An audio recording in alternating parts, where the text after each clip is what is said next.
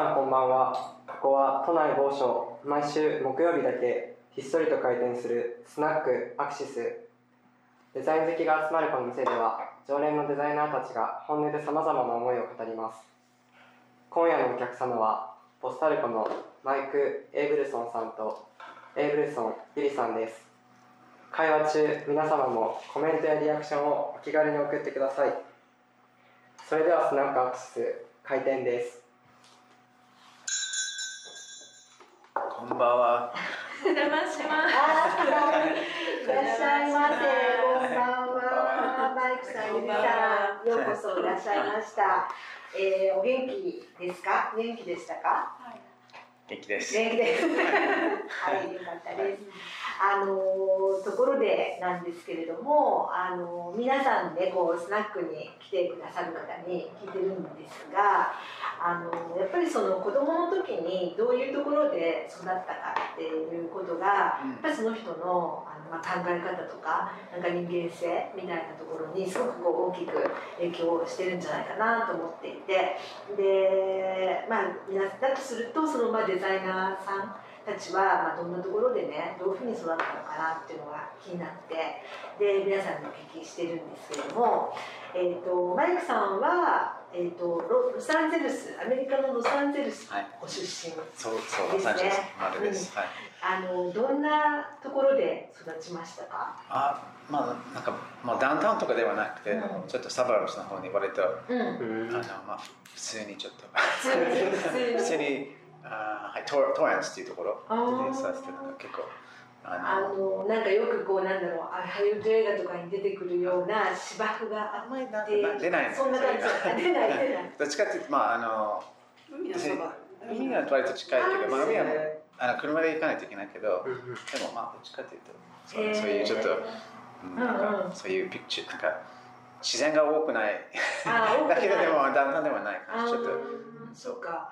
どんなうん。どんななんか思い出がありますか？あーなんかすごい目つぶってロサンゼルスのことを考えると、うん。なんかすごいあの駐車場のことがすごい見えてくるって い。うスーパーの駐車場。スーパーの駐車場。駐車場が大きいんでなんかすごい小さい頃からすごい駐車場すごい印象だったんで。かける時間がそうそう。でなんか高校生になってきたら駐車場でとかハングアウトしたりとかに友達と話したりとか駐車場ってなんかそちょっとインビトゥインスペースお店の中ではないし特にはなんかお金も使わなくてもなんかずっとす時間過ごせたりとかへー。ちょっとあの third place みたいな家ではないみたいな結構じ自由な感じができる。あふざけたりとかしてなんかそれが駐車場がやっぱり。駐車場大きな駐車場。大きな駐車場なんですよねはい。えじゃあそこでなんか遊んだりとかしてたの？そうなんか高校生の終わったあ高あ高校生で高校大うん。ハイスクールの終わったらなんうん。か出てなんかちょっとスナック何かおやつとか食べてそれでなんか駐車場でちょっとブラブラして友達と話したりとかして。へえあそういうでそれでか家に帰ってなんか宿題やったりだかとから日本だとクラブ活動の後とかに。コンビニ？コンビニの今前みたいな。今でだとコンビニだけど、うん。前はななんて言うんだあそうね商店みたいな。みんな。ねなんかあの買い食い？そう買い食い。買い食いしてとかっていう感じそうです。あえーそういう感じなのそうそれが割とこうん。モールみたいな。ショッピングモールみたいな。そうそれ音楽音楽誰か車があれば、うん。音楽車のドア開けて車なんか聴いてる音楽聴いてとかその時パンクの音楽好きだったから誰かがパンクの音楽を流してとかしててなるほど。駐車場でパンクしてた んだなんどか。ただパン？クあーなんかまあ、なんか結構バイオレンフェムスとかそういうソニックユースとかまあそれパンクなのかな、まあ割とねちょっとそういうの激しい系が割と好きだった激しいやつ。ああそう激しいのはね好きだったかなっていう。その時は。うん。うんそうそう。そうまう。んなるほど。そっか。子供ほんすごく小さな時のあれは思い出っていうのは？ああそれ結構海に遊びに行ったりとか遊んでた海が本当に良かったっていう。うんそっか。もうずっと朝から夜うん。ずっと見て行ったりとか週末とかだから本当にもうそういうのがすごいあのいろんなところに入ってなんかそれ 家に帰ってきた父があのホースで全部冷たい水でわーっと流して それがそれでやったらなんか家に入れるっていう。ああなんかワンちゃんみたいな。そうそう本当にそんな感じで。それがすごいあのもうでもそれが良かったかななるほどね。でも海でも、うん。崖もあるよね崖のこう海岸あ そうではなくビーチじゃない、うんそうそうそうもうちょっと石っぽい海もあったり。そこにもたまにハイキング行ったりとか。あそうあのそうもうちょっとそうもっと高校生とかだったら友達とそうハイキングしてなんかあ海の方に降りて行ったりとかにしてあの何してたのかわかんないね。ちょっとその辺でゆっくりしたりとかみんな自分のシークレットビーチみたいなのがあるああそうだね、へー。特になんかサインがない確かに。でリリーとも一緒に行ったりシークレットビーチ。っていうか数人しかあの、うん。いっぺんにいない感じうんの、うん。なんかサインがないけど、どっかに止めいいね。止めて、それがハイキング降りていって、あなんかそれがちょっと。それでデートとかもするあででもまあ、ね、本当に普通になんか、一人のおじさんが歩いてるような、ただなん、なんていうか、いわゆる、いわゆる大きい、なんか名前がある浜ではないみたいな。ああ、そっか。まあ、なんとなく近所って感じだね。うんうん。そっか、そっか。うんで、うんと、レスさんは、えーっと、どこ、どちらご出身なんでしたっけ。私は東京で生まれたんですけど、うん。神奈川県の厚木っていうところで、うん。結構長く育って、うん。えー、なんかプロフィールとかね、なんか東京って見られるのに、なんか厚木とは思うイメージのはあんまりね書いてないんですよね。全然厚木で育って、うん。で結構のびのびと柿の木に登って、えー。毎日見えー、下ろ大きなしてたんです時々があったの。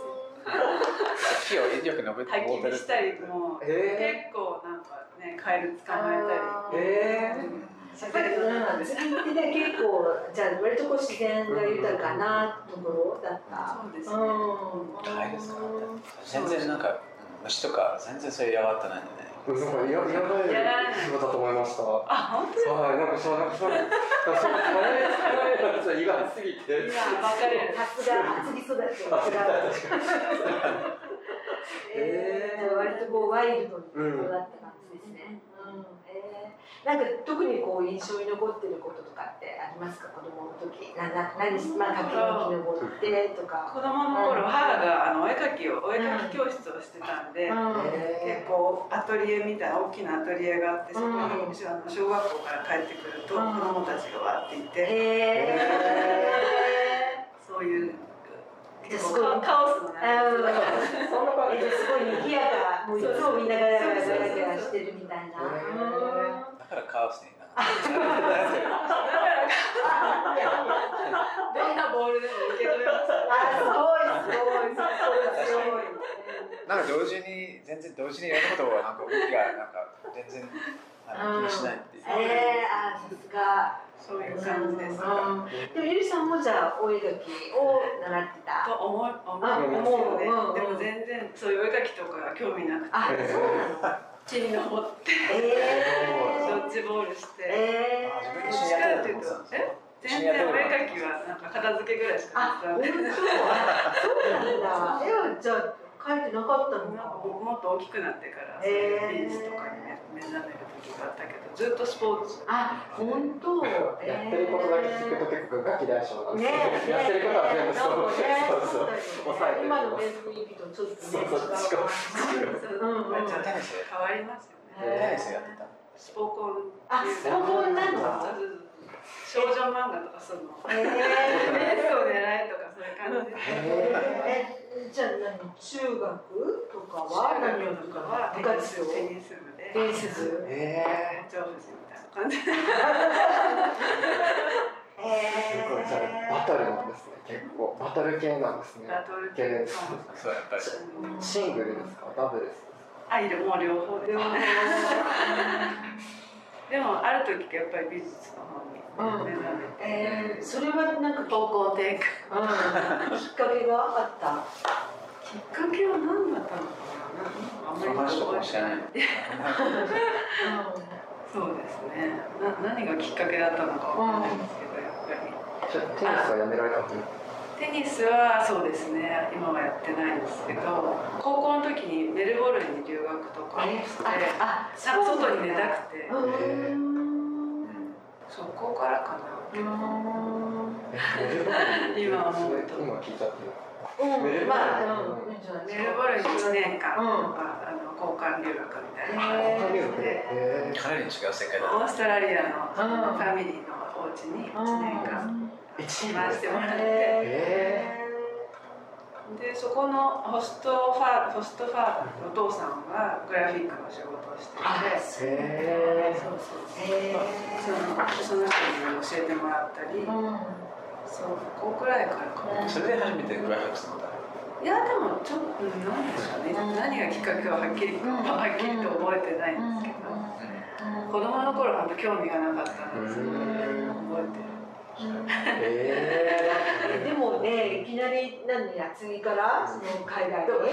そその時は東京で今その時はどこにいたんだろう。なんか東京の世田あ谷そうですか。そうそう。うん、でやっぱりもう全然違う世界だったわけでしょ、そのメルボルンメルボルうん。ン、そうですね、でもなんか外に出たくて、うん。教育実習の人がそういうことをやったみたいに聞いて、そういう道もあるんだと思って、うん。いろいろ自分でうん。調べて、うんうん。それでそうですねオーストラリアにえー、じゃあちょっとそのきっとねグラフィックとの出会いがなんかその辺にあるかなって。いうでそれでまたでも1年経って戻ってきて、戻ってきて。うん、でその後はどんな感じだったの一年で三年生まで。そうですね。うん1年学年が落ちてあその時は。うんえでもクラスメートが2倍になったみたいなあー。めっちゃポジティブ。いやうね、うん。でもそのホストシスターとかもすごいいい人たちで今でもあの交流があるから。あーへー。そう。ね。へたまに日来た本にね。しね。えー。すごい面白い人そうそう。へー結構影響を受けたんじゃない？かなり影響を受けた。ホストホストシスターに。えあお父さんじゃなくて？お父さんもですけどホストシスターはなんかすごくパワフルな女性で、なんかパワフルだけじゃなくてすごくうん。なんか影響を受けた、なんか自分でなんか思ってることをはっきりなんか伝える。はっきり言うしこうユーモラスでうん。すごくマイクとも気が合ってあそうなんですか 日ね本に来るともうゲラゲラ 本当面白くて。で私たちの作ってるものもすごい理解が。ーうん。うん留学中とかはどんなことされてたんですか？留学中はあの普通に高校のあのオーストラリアの高校に通ってて、全く分かんなかったんですけど 座ってて。語語学もじゃあされてたってことですか？いや全然。ああの学校の英語ぐらいしかできなかった、えーそれで高音で一年えすごい。それで学校の授業も確かもちろんなんか全然分かんない。そうですよねでもまあ分からなくても。すごいさすが。すごいうん。まあじゃあすごい楽しかったっていう そうです感じですかねうん。そっかそっ楽しかかったそれは結構自分の今,、今を作ってるというかね、うん。うん、やっぱ一部ではあるかもしれないうん。なるほどね、そっか。で、マイク。そうだから、うん。うん。でもなん。か全然初めて、まあ、パスポートもなんか持ってなかった。うんなんか大学大学出るまで、うなんかそういうでも結構若い頃にやっぱりそういうのをやるとかなり影響力が強いじゃないかもしれないね、確かに確かに。ねね、それが大きいね。うん。で、マイクはずっとロスで、ロサンゼルスで。えっと、パンクを聴いて 何か他に何か一生懸命やってたこととかあまあその時ススイミング水泳が好きで。水球やってたの。水水球もやってて。あそうそういう本当にカリフォルニアもうずっと外で泳いでるか海に入ってるか駐車場にいるかっていう。あでも途中で高校生に、うん。あの美術に興味持ちた、まあ、うん。ゾロに興味持ってて、でうん。結構その面白いけどパンクに興味持ってて、そうんれやっぱりパンクとか、うん。あのヘッセイとかのノベルとか友達から聞いてて、あこの世界もある。んだちょっと読んでても不思議な世界ってうん。いろいろなんか違和感を感じながら、うん。もっともっと知りたいっていう。でそれから結構ファインアートも見てたら、うん。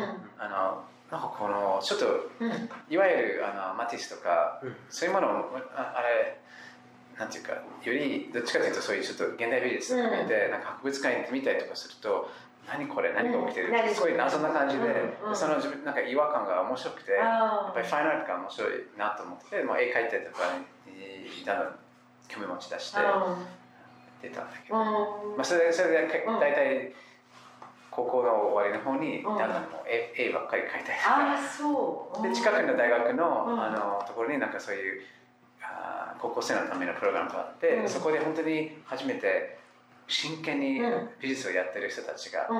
いたりとかして、うん。でその前にあの高校生でやってたあの陶芸があってそれそれがなぜか陶芸のすごいプログラムが陶芸すごいいっぱい作って。陶芸しかなかった。陶芸ほとんどしかなかったから。花瓶をいっぱい作ってたんでそれも一輪しか入んないみたいな。でで本当陶芸が面白くてうん。陶芸の先生がやっぱりあの面白い人で元がヒッピー。であのもうみんな言ってることなんかすすごい自分で考えるべきだって続けていったりとかしてへで彼も時間がフリーの時間があればもうそこにあの行ったりとかして。へー。その釜釜があった。釜があったんですよ。うん。釜2つもあってすごいなんかなぜか陶芸がすごい発達されてて。ね面白かったでそそここはは一輪にこだわってた。一輪でいやだからあの大きく大きくて上の方が小さいっていう なぜか。そうなんだ。えエレさんもそれあの見ましたよ。だっていっぱい撮ってあっていえやいやでも本当にやっぱりよよ夜とか、ね、寝ながらもう新しい子たちが夢で出てくるんえですごい。なんかそれがもう次の日に。そんなに好き？んなに好きだった。いや不思議なんだけどなんかうんこのドーナツ買ったでも作れないかなって。なんか不思議な。へでそれが次の日に学校に行ったら、うん。ランチのところにあのもうドロドロになってうん。時計やってて。そこはすごい良かったそういうのが作れる学校環境だったそうだからなぜなぜか他の美術のあれはほとんどなかったけどそれだけがすごい発達してた。へカリフォルニアってなんか陶芸とかそういうの？なんかねなぜかわかんないけど、うん、面白い。でもそのなんかその頃からそんなに一年しか入らないっていうそのこだわりが。こだわりがずっとそれ作ってたんですかでもたくさん作っちゃって。大きいのから小さいのから。でも一輪な。んだ大体そうだねなぜか、へででもそんそれがまあ高校の頃でそうそうでじゃあそのなんだろうその次大学に行くって言った時にえっ、とどうやってその学校は決めたの？あもうそれでその、はいはい、高校生のプログラムで,、うん。でそこがああこの学校面白いなと思っててそこに、はい、入ったんです、うん。行えくことになっうん。それはニューヨークたあそれロサンゼルスだったあロんですサンゼルス。パサリナのアそう。ートセンターあパサそう。リナ。のアーツアーツカレッジオブデザインに行ってでそそこファイナルプログラムがあったんだけど、うん。あのプロデザインのプログラムもあってそのファイナルアートずっとやってたんだけど途中でプロデザインのことをやっぱり面白いなってうん。思ってて、なん。かセオリーじゃなくてその手を動かして何かものを作りたかっうん。うん結構影響を受けてた先生がいてて、うん。ドイツ人でなんかたまたまあたまたまっていうかちょっとそのゲスト先生でいてて、うん。でその人がもう美術っていうのは美術より人生が大事だって言って人人生の上に美術が生まれてくるっていう、なんかようなことが別にこのいろいろなんか哲学的な部分がいいんだけど、それだけじゃないよっていう人が、でその人がもう悩んでたこれ本当に続けていいのかって言ってその人が言ってたお墓の庭庭仕事をやってたっていうその人があの大学その人も悩んでたみたいで、うん。あれそういうお墓でなんか庭仕事できないかなって。自分もなんかもうちょっと学校ちょっと休めないといけないかなってでなんかもう何どう進めていきたいのかなって悩んでとファイナルアートで本当にそれで言っていいのかなっていうちょったとメジャーを変えるのにねそうそうもう本当もう卒業直前前だったんだけど。であの上司たちも話しててなんかいやもういいよなんか自分で決めてって。で結局新聞で見てたらなんかあの郵便局のあの募集してたんで郵便局になんか応募したらあのそこの仕事郵便局のあのメール配達うん。郵便物配達にうん。仕事になって。あそうなんだ。やってそれそれロサンゼルスにそのメールチャックをあちこちに行ってあの郵便物へえそうでそれがいろいろもう頭なんかすっきりしてちょっといろいろ考えてたらあのもう一回学校戻って、うん。やっぱり今回はやっぱりデザインの方にへええー、面白いね。郵便配達やってる間にじゃあずっといろいろ考えてたの？いやずっとなんかえー、すごい。いや本当になんかやっぱり間違えちゃいそうだよね。なんかこう考えながら。でも結構もうくたくたになって帰ってきてた。そう本当にどっちかというと、うん。昼間は郵便配達やって、夜帰ってきたらあのファイナルアートのいろいろ作品作れるんじゃないかなと思って、でも本当に一日終わったらもううんだとね飛ばし飛ばれてうん。朝起きてなんかまた繰り返すっていうことで。なんか新人は危ないところに 送られる。そうなんだえそうそうなんかあんまりなんか怖い大きい犬とかもいる。えー、すごいそうそうそう。なんか漫画みたいな。いや本当にドッグスプレー持っちゃあーうそうなんだ。いや本当にあのちょっとあのあ申し訳なかったでもそうなんか誰かがその日に風邪ひいてたらあのいいところをみんなあの取って、うん。最後に残るのは危ない場所。危ない場所それが新人に行かせちゃう。でもその危ない場所っていうのはそういうワンちゃん大きなワンちゃん凶暴なワンちゃんとか。そうそう、危ないっていう、なんか、あの、そうだね、なんか道路はあまりなんか整えてないし、人が結構うろうろしたりし、すごい、あの、しなんかもう自分がもうドキドキしながら、うん。でも半ズボンでなんか郵郵物を。でも結局みんなすごい心配してたんだけど、うんかなり意外とみんな優しくて、うん。あの別に邪魔したりとか一回もないんだけど、うんなんか郵便物がみんな待ってる。そう実際にそうすごい感じたのは郵便物。そう。あそう実は郵便物っていうのはやっぱりあのすごい役に立ってる感じはしてた、うんそうだよねそれはすごい郵便物を配達するのはなんか逆に挨拶してくれたりとかあったこともないあー。なんであんななんかあの落ち込んでんの？みたいな。うん なんかちょっと緊張してたんだけどうん。初めてそういう仕事。まあとにかくあのやっぱりもう一回あの大学でやっぱりあのものづくりやっぱりしたいなってちょっと思ってて。ど。でも本当にものすごいやっぱり今郵便物配達してる人たちとうんかあの黒猫うん。佐川の人たち見るともうすごい本当にあのもう本当感謝。なるほど。っていう本当大変な仕事まあそれだけじゃないんだけどやっぱり体を使ってやる仕事っていう本当にエッセンシャルワークでーやっぱりあの忘れられないなっていう体験、うん体験できて。なるほどね。じゃあ、うん、そこからじゃあポスタルコっていう名前がいや違うんです。それはまた別。実はあごめんね。じゃあそれはまた別またそれた。またまあんまり関係ないんだけど、でもポスタルコで作ってるレインケープとかはうん。その時のうん。ポストマンの時に。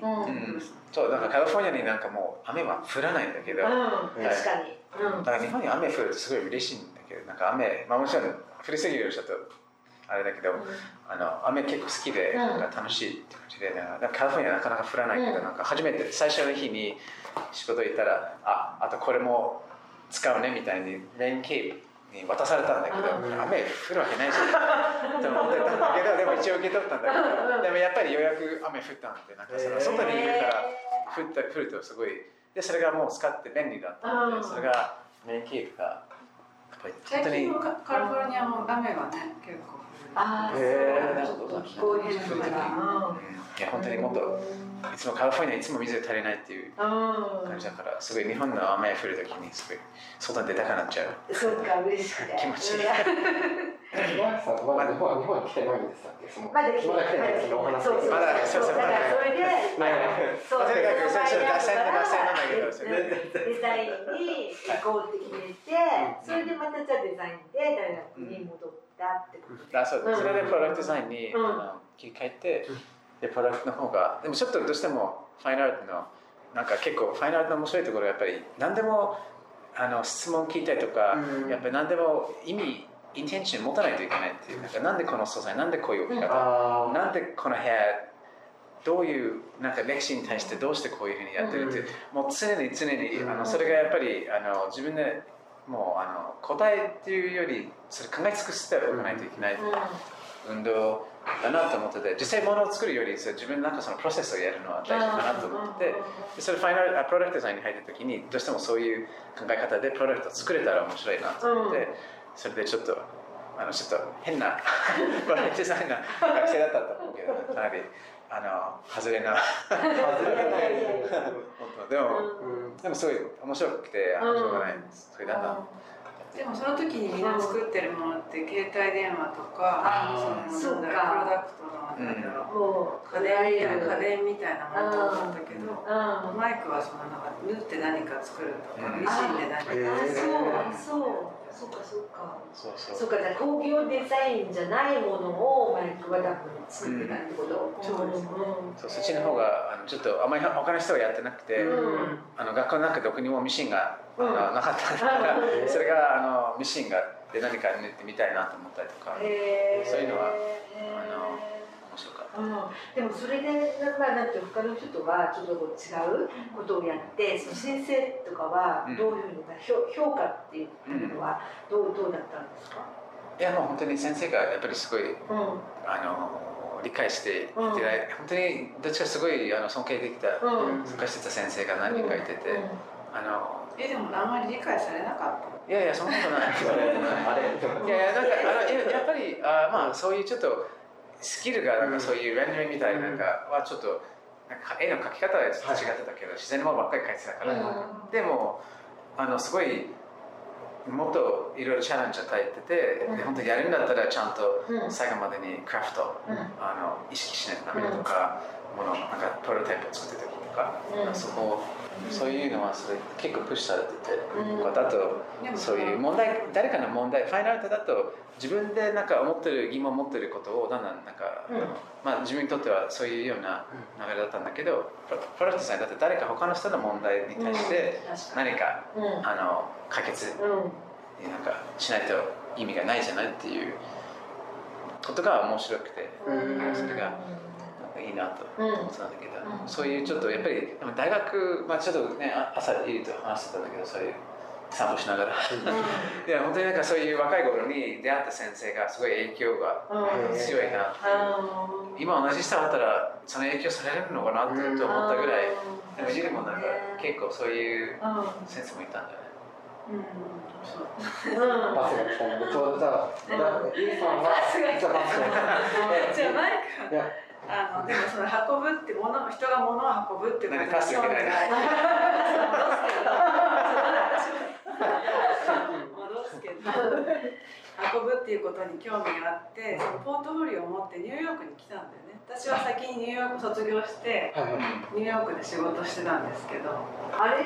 ゆりさんどこ卒業して？アートセンターなんですけど。あれ？アートセンター。ちょっとちょっと今時間をスキップして、うん、そうカリフォルニアに、アートセンターのカリフォルニアで卒業先同じ？そうゆりはユーロアートセンターユーロップでセンターの。行ってて、うん、たまあれ？パサデナじゃなくて？パサデナあのパサデナに最後から来て、で卒業して、でニューヨークに行ったんですけど、そこそこであそこで会ったそこでそうでマイクには学校で会ったんだけど、そこで会ったジェームスっていうすごくこう私またすごい影響を受けた人がいるんですけど、ニューヨークで会った人ニューヨークでね、ジェームスってジェームスって人がいて。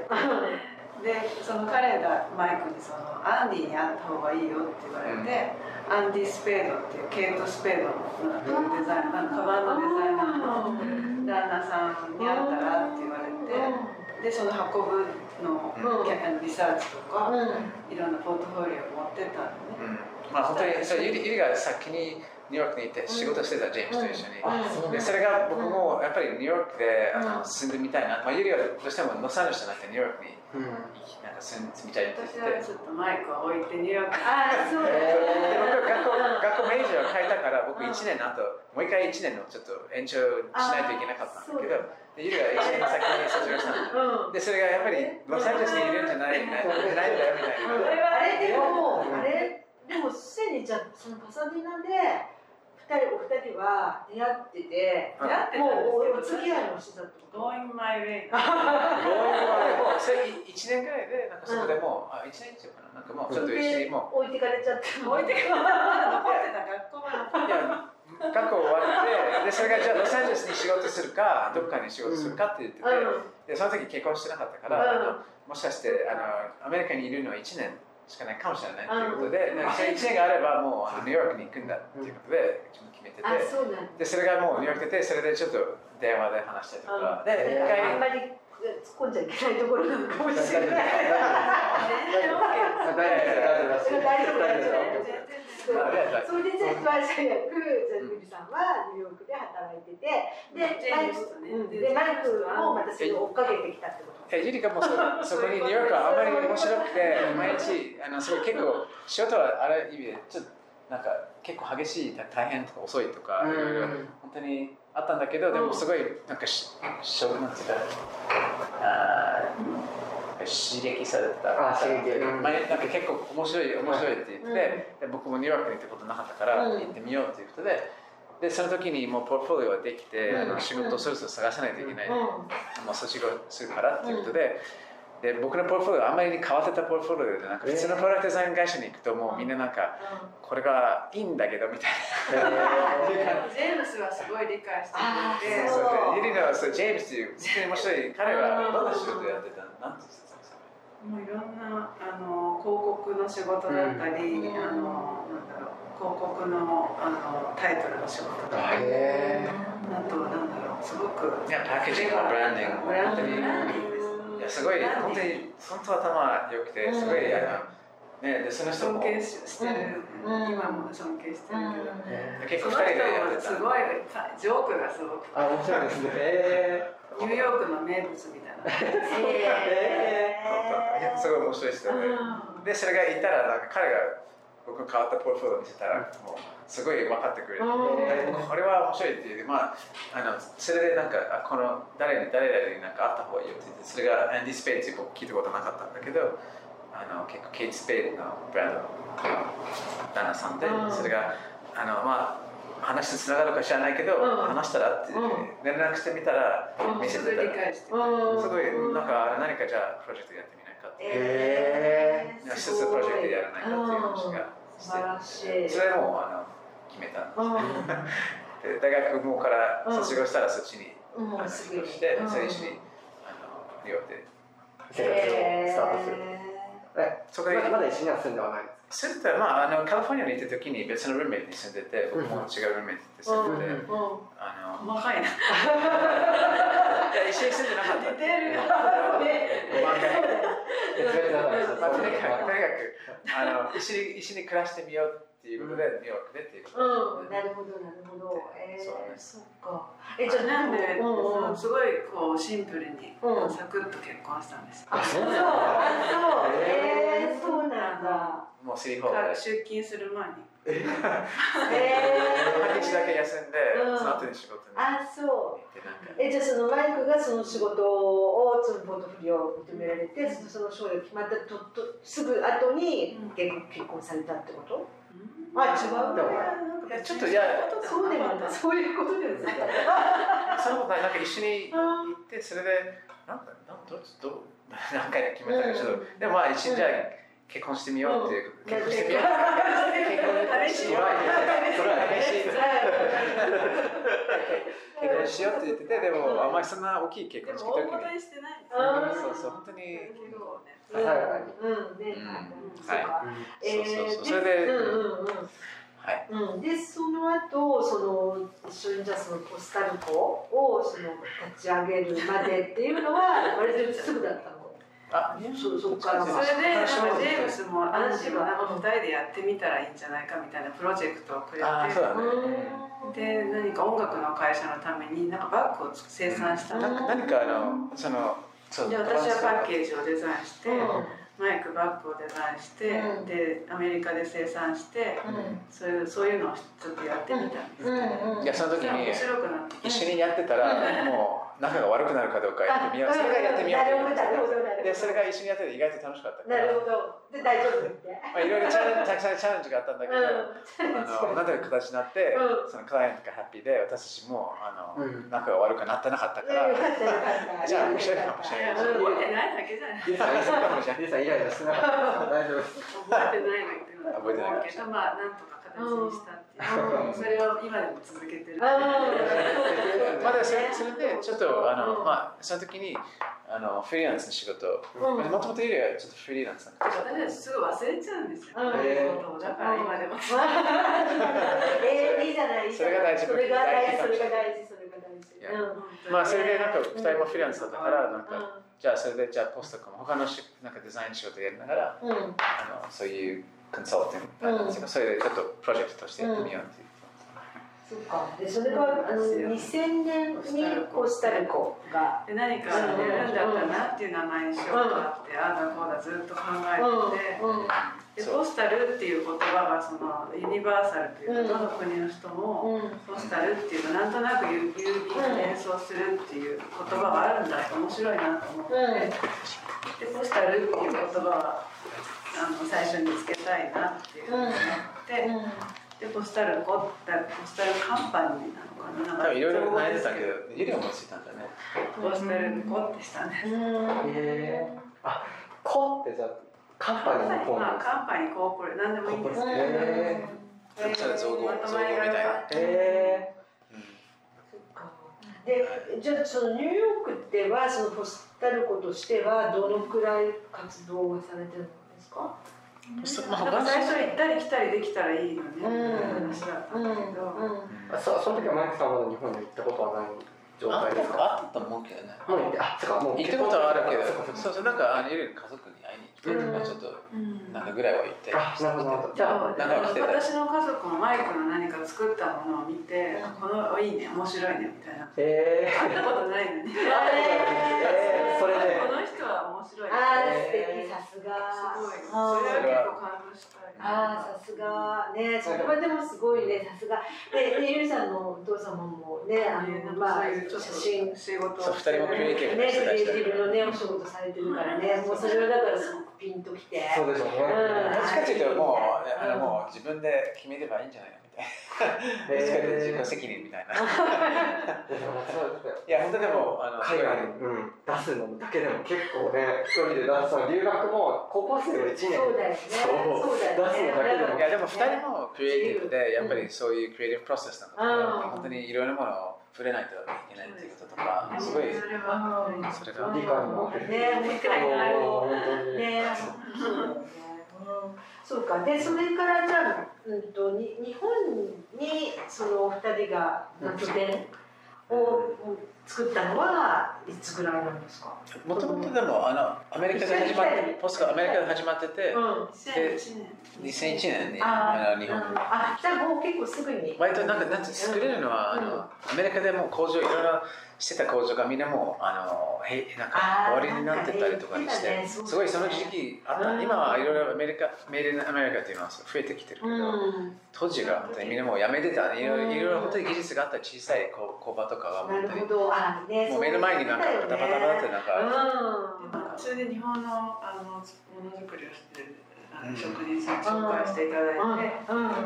そのクオリティのない子もびっくりして、うん。でそこからはやっぱりそのうん作ってるところのそばに行った方がいいうんってなって、うん。張り切ってじゃあ作ってるところに近くにあの行った方がいいんじゃないかっていう気ながしるほどなるほどそっかそっかうん。なるほどねうんでそのまうんうん。まずっといる。えー、すごい。もう。だからでもその時もマイクも日本語もこんなにできなかったので、えー。自分で独学すごいですよ。でも日本に行きたい、まあ、もっとあの日本語話したいなと思ってて、あのニューヨークで勉強してたけど全然できなくて、うん。もうどうしようもない、全全く話せなかった。確かに。そうかもね。なんかそれこそねすごい何年ぐらい前なんだろう。なんか結構前にあの二人多分お会いしてると思うんですけど多分その時ほとんど多分日本語ねそんなにそんなに多分できてなかったかもしれない。いやいや、全然、本当に、ね。や、すごい。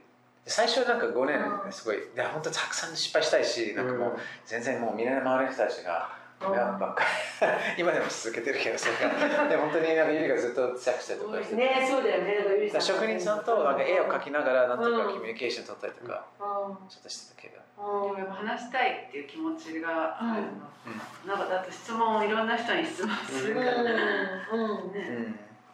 そうゆいさん。お二人だ日本その当時ニューヨークとかロスだったらそのなん。かこういう関係とかコミュニティもあったと思うん。ですけど日本に戻った時ってゼロではなかったそのコミュニティというかそのお二人のそのポスタルの活動とかをこう、まあ、支援っていうかそのなんでこう広げてくれるような人たちももういらいらっしゃったんですか？いやー全然そんな誰も知らない。ですその誰もポスターコナンで誰も知らない。海外の人みたいな。なんか。いやあのなアメ仕事は日本にあんまりやってなかったから、うんそうですよね。ね、あの本当にでも。ずっと仕事はアメリカだったからなん。かそっちのアメリカの結構ニューヨークかかなりつ結構いろいろなんかチャレンジがあるよね。うんそうですよね。そういうのね。毎日の。何か作ろうとしたものサンプルを自分たちで置いていただきたいところに持ってってえー、そのあの地道な、うん。そうですね。置いていただいてっていううん。感じじゃあその時は東京のショップっていうところを中心に、そうなんですよね。えー、2人がこう行かれてるようなお店でこう、はい。素敵だなってこうずっと思ってたようなお店。そうですね。行かれてるんですか。もうえー。モチーフさんありがとうございます。ずっと取り扱いしてくださって本当にでも初めて聞いた時に最初その時に最初周りのお店があんまりなかったよくあへーこのハトメのなんかね書類でどうやって使うのみたいな感じで試しにして。使ってくださったいやねなんかそこからもう20年えー。で本当に10年以上。だからアメリカでなんかアクセスのあれなんか雑誌あの学校の図書館にあって、うん。それが結構デザインマガジンがあんまりなないんですよ、うん。そうです。でそこがあの見たりしてたんですそこあこういうアクセスリビングモチーフとかこのこの世界があるっていうなんか日本に来る前に全然知らなかった今見るとその当時のアクセスにも写真載ってるけどなんかよく分からなかった。そうですよね。染み込ま教育のいや本当にやっぱり、うん。ね、日本に来てうんこのやっぱりあのもう毎日なんかちょっとびっくりしたいろいろことがあってさいや本当にこういう結構うん。なんかものづくりとか何世代続けてるっていうのはやっぱりアメリカ日本にはあのなかなかないような状態かなっていうすごい珍珍しいどんどんねできちゃってるもんね。そうそれは日本の方がそういうあのもう何でもやっぱりずっと作ってきてるあのうん。歴史が多い。うんうんところがすごいすごい貴重だな。うん、なんかほらマリックはよくその自分で欲しいものがその世の中にないからそれを自分で作るんだっていうふうになんかよく言ってるじゃない？あのだから自分が欲しいものを本当に欲しいものを作りたいって言ってるでしょ、まあうんまあ、本当に誰かが欲しいっていうことを考えるのはとても危ないと思ってて、うん。なんかマーケットリサーチやってて、うんうんうん。なんか誰かよくわかんないけど、でうん。も誰かが欲しいんじゃないかっていう、なんかそれが本当に自分で使わなかったらあんまり作る意味がないんじゃないかなっていうことも、うん。考えそれから使う想像できないとか、使えるものをってことうん。で2人もそうないうそういう作ろうとしてるまあそうだからちょっとね、作るなんかねそうだよね。だってあのすごくなんていうの？なんていうのかなこう本当に世の中にないようなものを多分考え方とか、そのねバッグリュックとかにしてもそうだし今あの、まあ、シャツとかにしてもそうだしもう全然その構造自体がもう今まであのないものを作ってるでしょ？だからそれがね本当にすごいなと思っていて。まあでもうん。結構面白い結構料理とか、うん。あのただ麻婆豆腐とか麻婆豆腐あのまあそんな上手じゃないんだけど、うん。なんとか、うん。あの夕ご飯できちゃうっていうことで、うん。すごいそのレシピって誰がこれ作ったっていう、うん。麻婆豆腐とかもそうだけど食べたいわ食べたいね。でも本当にやっぱりレシピっていうのはやっぱりあのそういう錬金術じゃないかな、それがやっぱりそれがそういうようなあのなんていうかそれレシピ考える人すごいと思う、うん。本当に食べれないとか美味しくないものはなんかこんななんか楽しんで食べれる栄養になるう人には役に立つようなものができるっていうのはレシピのすごいとん。思う、まあ、確かに。で結構あ物を作るとやっぱり、うん。そういうちょっと新しいレシピを作ってるできたらいいなってもう憧れうん。憧れてるんだけど本当に、うん。ああいうすごいシンプルであのあなんていうかチャーハンとか、うん。そういうまあいろいろあるんだけどそういうようなレシピがすごいと思ってる。中華が好きなんだ。この時間だと中華だと夕ご飯のことい。やちょやっぱりあのそういうようなでもあのあまりでもなんかちょっとどこにもないものを作ろうとするとちょっと無理がなっちゃう。そどっちかというと、うん。あのなんか人が自分がすごい、う。うん。完成されてないところがどうしても気になってうんちゃう、なんかそこが自分がもう足りないところがなんとか補おうとしたらなんかもう物作らないといけないなっていう、でそういう毎日触る使えるものだったら、うんなんかうんに自分に合ってるものになんかあったらいいなっていう、そうだよね。だからでも結果としてその別になんかね世の中にないものを作ろうって思ってるわけじゃないかもしれないけど、でも結果として自分が欲しいものっていうのを何こうあの突き詰めていったら世の中にないものができたっていうことだよね多分。じゃないかなと思っていて。でそれが本当にすごいなんかだから本当にオリジナルレシピをあの作ってででそのためにはほらすごいリサーチをするでしょマイクは。もあう徹底的に。ねリサーチだよね、やっぱりね。だからすごいよくいろんなことを調べて、お勉強されてると思うし、なんかそれ、なんか、問題がなくて。リサーチっていうかなんだろうなんなんか面白くないものないっていう問題なんで、ね、興味のあ ることを結構深掘りして、そうだよね。今回のそのパンツだったら、うん。そのバイオメカニクスの先生のところに話に行ってあそのうん、そうね、そうね、そうね、そう、うん、うん、ぜひぜひ、あの、今回ね、あのコスタリカで、あの、発表してる新しいパンツがね、あるんですよね。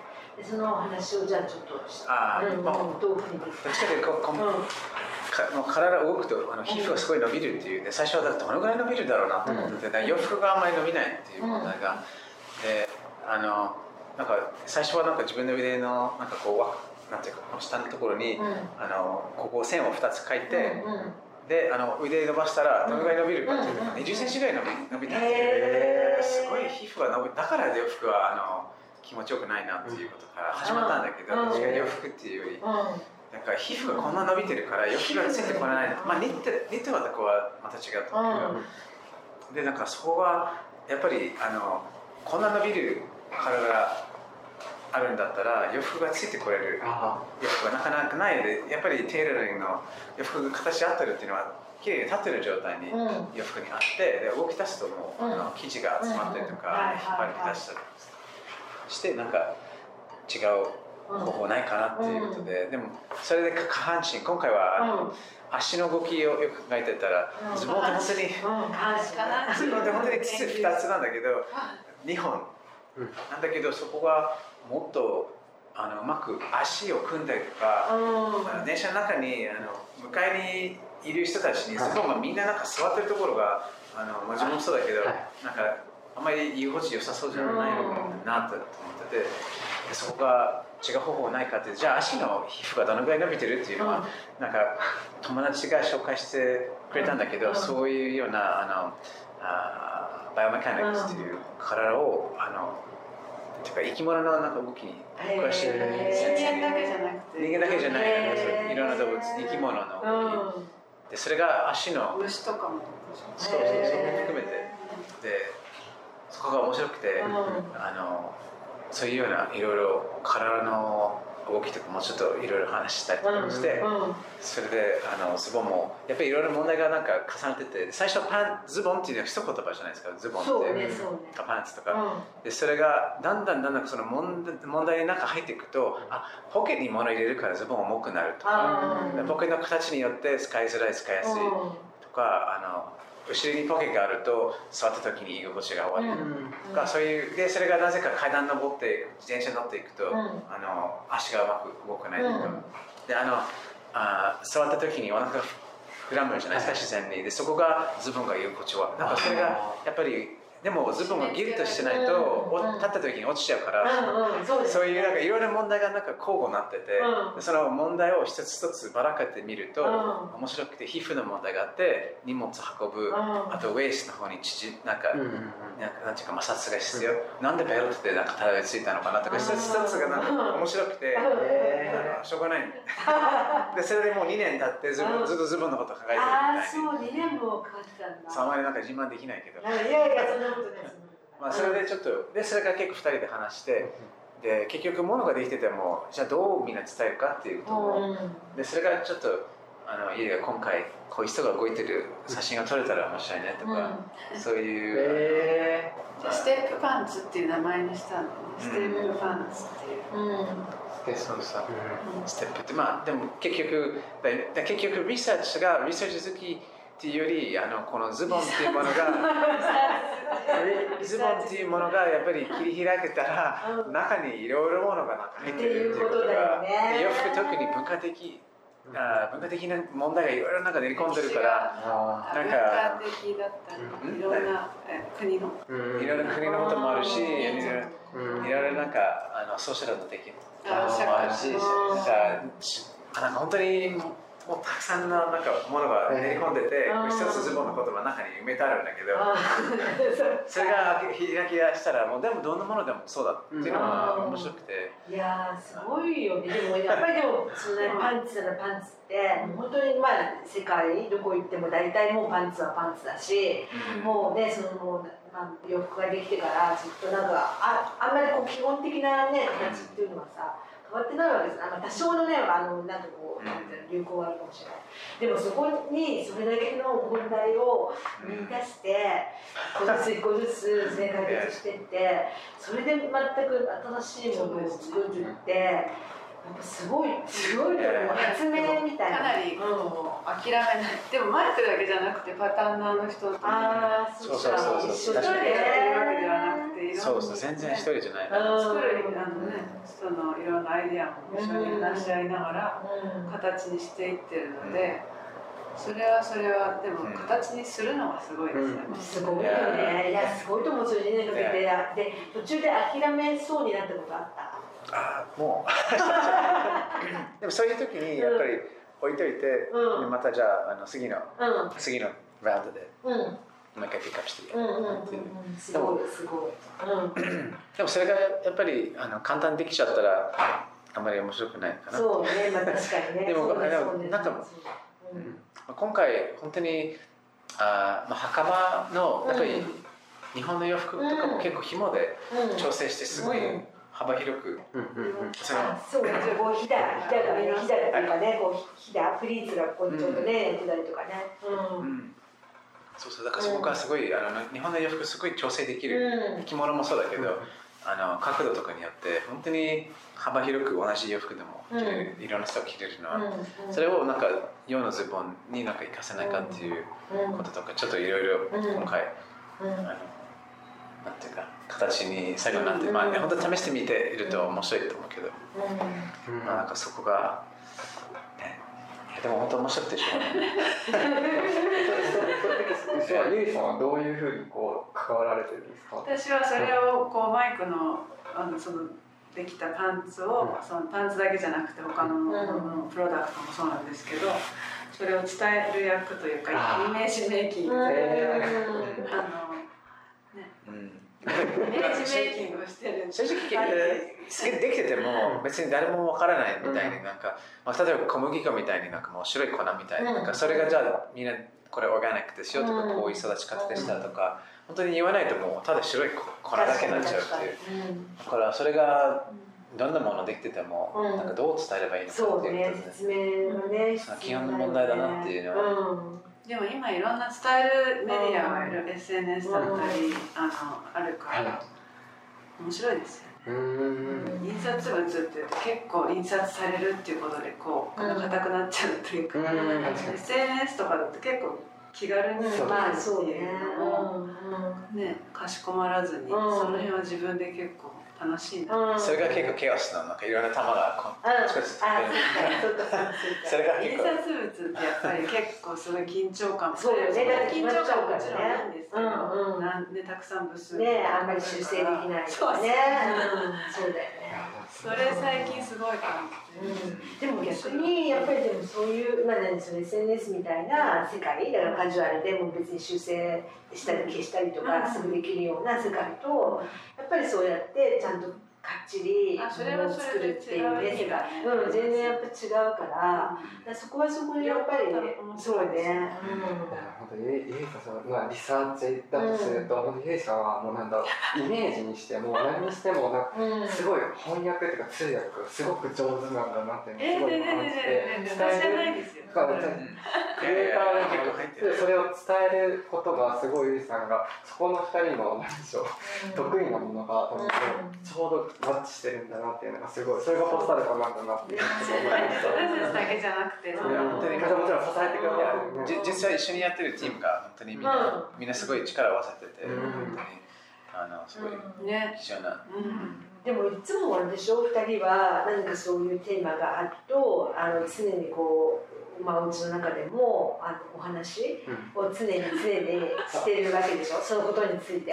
パンツだったらパンツのことについてこう常になんかこうなんかあれだからそれって結構しんどいじゃない。そうですよ。うん落ち込んだから。結構私ミュートボタン持ってる。そうないなかったら多分もう耐えられない聞いてない聞いてないみたいな。いや全然もうなんか話してる僕は結構悪い癖がなんか考えるために話しちゃう時それはちょっとかわいそうだななんかもう発生できてるからなんかそうか。サバイバルです。なるほど。なるほど。そっか。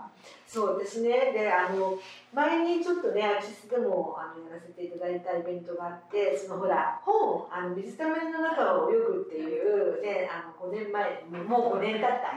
2017年に出された本があって。でその本が私すごくあの好きで。でそれはなぜかというとなんかその本当にすごい印象的だったのがその本当に水たまりのね中をね泳げるかもしれないっていう なんかこう何クエスチョンっていうかなんかそういう発見みたいなことをすごく大事にされてるっていうお話がすごく大好きででなんかいつもだからそういうなんだろう。そういうふうに見らっしゃるん。なんかこれはなんなんでなんだろうとかね。なんかすごい物事のほら根本をなんかこういつもなんかマイクはあの気づかせてくれるっていうかなんかこうそう人は気づかないようなことをすごいこうなんか変な見てる人だから。いやいやだからそういうところがねなんかやっぱりその、まあ、ポスタルコらしさというか、にすごいやっぱりつながってると思うし、うん。そういうところがすごく大好き。あでも本当に本当に意味がつく。うん。それちょっとうんでも質問のなんかベースにしようっていううんことは思ってたんだよね。うん。二人も結構そういうあの大体質問で始まるんじゃないかってうんいうことでなんかうんなんかそうかうんうんうん。ね。でもどのあのプロダクトもこう、うん簡単にはできなくていろんなもうそうだよね結構嵐の中から生まれてくる。そうだと思う本当にそうだと思う。すごい 嵐が何スターターケア出てきて。うんそうあれマイク茨の道ってわかりますか？茨の道です茨の道を歩くっていう言葉があってそれはもうトゲトゲの道をあえてこう進むっていう日本語の言葉があるんだけどでいそういう茨の道。そうそうトゲトゲのねローズロードですか？なんていうのなんていうのそこありそうだよね。うんうんねそうだけど多分そういうやっぱりもう世の中にねないものをこうオリジナリティをそれだけ追求するっていうかまあ本当に面白いものを考えたらそそういうことに、ね、なるんだと思うよねっていうところですかね。うん。でも結構満足感があるうんことをやるのは大事だなって。うん、別にイー確かにジーだったらいいんだけど、ちょっとやっぱり、まあ、自分最後最後見るとなんか大したあれじゃないかもしれないけど自分たちにとってはうん。目指してた何か細かいことでもで満足感があうん、やっる。ぱりそれは絶対伝わるから、そしてやっぱりいやみね分かる人にはもちろん分かるしあのすごい伝わると思うんだよね、だからそこがねポスタルコの本当なんかブランドのすごい、あのまあなんていうかいいところっていうかね。それみんな多分うん、でも何もわかりますよ満足感はある。あるあるある。絶対ある。あとそのやっぱオリジナリティあの石もすごいじゃないですか。石のキーホルダー。あうん、あれもすごいと思って。あれ普通に普通の石でしょあれ。あれは一個ずつ違うのうん、あれもなんかミミネラルっていういろいろなんか、うん。あのダイヤダイヤじゃないとかうん。鉱鉱物だからあのあれなんかラピスタズリとかいろいろでうんも石が綺麗石をなんとかうん。持ち歩きたいなと思ってて、うん。持ちでも多分石をポケに最初入れてたんだけどうん。途中でなんでこの石がポケに入って 自分イライラし始まったら何か役に 役に立ってれば邪魔しないっていう。あそうねそうねそうね確かに。いやそういうところが好きだなみたいでもなね。一回なんかあの、うん。フリーマーケットに行ってたかななんか。そういう可愛いテーブルがその出てて、うん。でもすごいなんかごついテーブルだったからそのフリーマーケットに行ってた人にこれが売り物じゃないですかって言ってて、でもそれ片付けるとみんなもう大きいものはもう、うんあの履けたいっていうことで、それがもう売りたくないんですかってなんか値段がついてないって言って、うん。いやこれ売り物じゃないですって言ってて、うん。でさあなんかもうでも邪魔じゃないのって言って、使ってるから邪魔じゃないんですって言ってて、うん。うん。でそれがそれを忘れられなくて。使ってあるいくら変なあのごついものでも、うん。使ってれば邪魔じゃないんだなっていうのは、うん。なるほど。でもちっちゃくてあのいらないっていうものがあの本当に邪魔。そういういらないちっちゃいものをなるべく減らして本当にいるものだけをうん。残すと、自分が軽くなる。こあとがその人からすごいその瞬間で習ったんだと思って。本当にねそういう結構フリーマーケットが意外と確かに。なんか今私すごい反省。なんか家の中にどうどんなに邪魔がないいやでも。帰ったら片付けよう。いねやいやでもまあそれちょっと、うん。はい。で物を作るときになんか邪魔ならないものになんとかうん。形にしたいなっていう。こあとその一個一個違うっていうのも面白い、一個一個違う。そう。だからそれはだってほら量量産量産の世界ではやっぱりないね。そのなんかインダストリアデザインの中ではやっぱりないじゃない個ずつ違うっていうのは。だからそれもやっぱりそれがそれも美しいんだけどね同じ。同じもの？同じもの？同じものもそれがあのみんなに役に立ってれば、うんそれがねなんか別に、まあ。ね、大量生産なんかしたいっていうわけではない、うん。それがすごいうん大事なうん。ことでもあるとなるほど。わかりました。いやまあまあ。うんそう それでですねちょっとお話もちょっとなんか、ななんかねそうなんですよ。あっという間にねちょっと、はい、もう閉店時間 そう閉店になっちゃってもうあっという間ですごい残念なんですけどあの じゃあちょっとずっとまた明日来るずっと喋りたいんですね。そう。ちょっとじゃああのリスナーの方に何かお伝えしたいことがあったらお願いします。あのあのお店に、うん。あのうちの方にあって最近できたさっき話してたズボンとかも、うん。あお店に今週の末の日曜日にうん。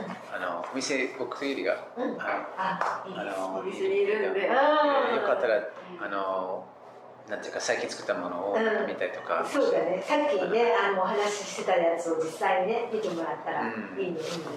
うん、うん試着とかもしてもらってね。よかったです。うん、京橋っていう。京橋あ、京橋、京橋、江戸グランの一階です、ね。東京まあ京橋駅のうん、ところにすぐね、雨に東京駅のすぐ近く。ね。アクシス見たって来てくれた方は試着3回できるとかなんか、何回でも大丈夫アクシス見たじゃなくて、まあ、どっちでもたで試着3回できるうん、はい、じゃあ、あの、ちょっと本当にまだまだちょっとね、本当によろしいのですが。うん、またじゃあ、次回ということで、じゃあ、本日はこれで、えっ、と、閉店させていただきます。今日はご来店ありがとうございました。また、またね。またバイバイ。